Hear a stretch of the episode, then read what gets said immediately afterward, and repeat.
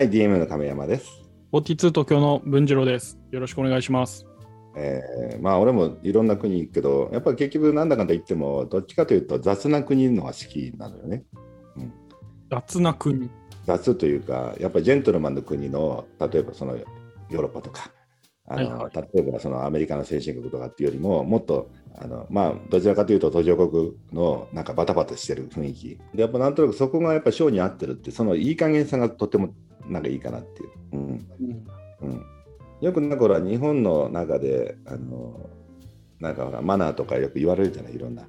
たまにこうテレビとか見てるとさそのいやもう日本人はこのマナーが恥ずかしいですねとか世界の常識としてはあの例えば女性に対してこういうあの対応しないといけないですよとか街中でなんか新宿なんかで例えばあのタッチションするような人がいますけどあんなもん恥ずかしくてしょうがないですよとかっていうのがあるじゃない時々。うん。うん、でみんなそうですよねってもうやっぱり日本もちゃんとしなきゃダメですよねとか言ってるんだけど多分先進国しかその人言ってないんじゃないかと思うわけよ、うん、先進国のどこどこの国に比べたらちょっとマナー悪いよねとか、うん。あそう言うけどさもう正直言って俺が言ったいろんな、まあ、昔の、まあ、多分中国だろうがアジアだろうが、まあ、南米アフリカ、まあ、ほとんどの国はもう日本よりもむちゃくちゃよ。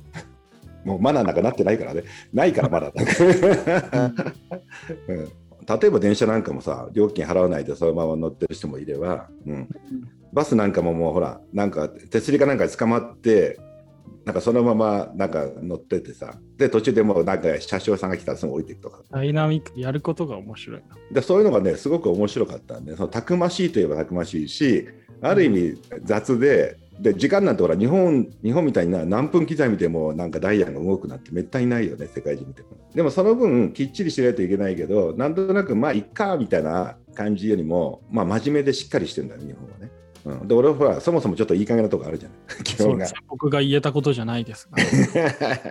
まあそこは俺も認めてるんだよね。昔そのインドからネパールに入ろうとした時なんかだからバスがちょなんか沼みたいなところにタイヤが取られて止まっちゃったわけよ。うん。でみんな動動かなくなったわけよ。だから中はもうなんかもう暑すぎるからってもう外の屋根の上に荷物積んであったからさそこでしばらく寝てたわけよ。うん。うん。うん。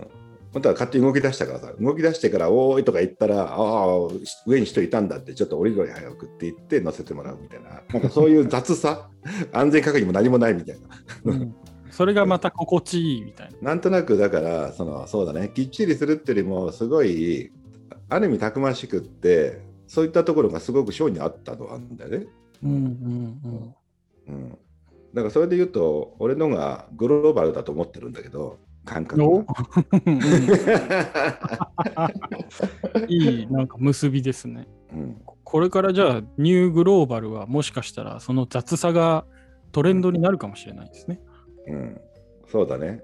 でも逆に、でも実際問題、その雑さというか、あのもうとにかくやっちゃえみたいな、あのノリっていう、今、中国のあのパワーに押されてるのも事実じゃない。うんうん。まさしく。かなり、うん、旗から見たらすごくなんか行儀悪くって、うん。あの何？あのマナーがなってないとか、うん。なんか手続き踏まないで適当にやっちゃうとか、うん。でもディズニーランドのあのパクっちゃうとかね、うん。うん、そんな風に昔みんな言ってたじゃん。うん。うん、でぐちゃぐちゃにやってとにかくやりながらで後になってからいやこれからはエコですよとかうん。言って、もうあのそれまで石油ガンガン炊いてたらいきなりもう電気ですよ。もう太陽光やりますとかさ。うん。AI ですとかさ。なんかその、いやもうディズニーランドも正式な著作権を認めましょうとかってね。うん。だからなんか今まで散々ぐちゃぐちゃやってたけどもいきなりなんか真面目なことも言い出したじゃん。うん。だからその辺のね、なんかやり方とかさ、もう外国企業ほとんどいりませんとかやってさ、自分らの企業を育ててからグローバル行きますみたいな。すごいもうある意味むちゃくちゃなやんちゃじゃない？でもある意味味方に言ったらたくましいんだよね、やり方が。うんうん確かにうん生きていいる感ですね。うんいやほらうちらも何？あの DMM アフリカとかやったじゃない？でやっぱり日本のスタッフ向こうに行かしたわけよ。でも向こうはやっぱり中国人とかインド人が結構携帯握ってるわけよね。なるほど。うん。そしてやっぱ向こうの方がパワフルなのよ。なんていうかな。うん。日本だと真面目にこう順番にこう手続き踏んでいきましょうとか。うん。うんうん。あのでも向こうだったらもう、もう行けると思ったらもう賄賂つかましててもとにかくやっちゃえみたいな感じとかね。はいはいはい。家族と一緒にご飯食べるとかね。なんか、うんとかね何でも手段は問わずにやる感じなんですね。でやっぱそうなった時に結局その業務よくやっててもその何たくましいエリアではそれで勝てないとこがあったりするんだよ。アフリカみたいなとこね。うん。うん。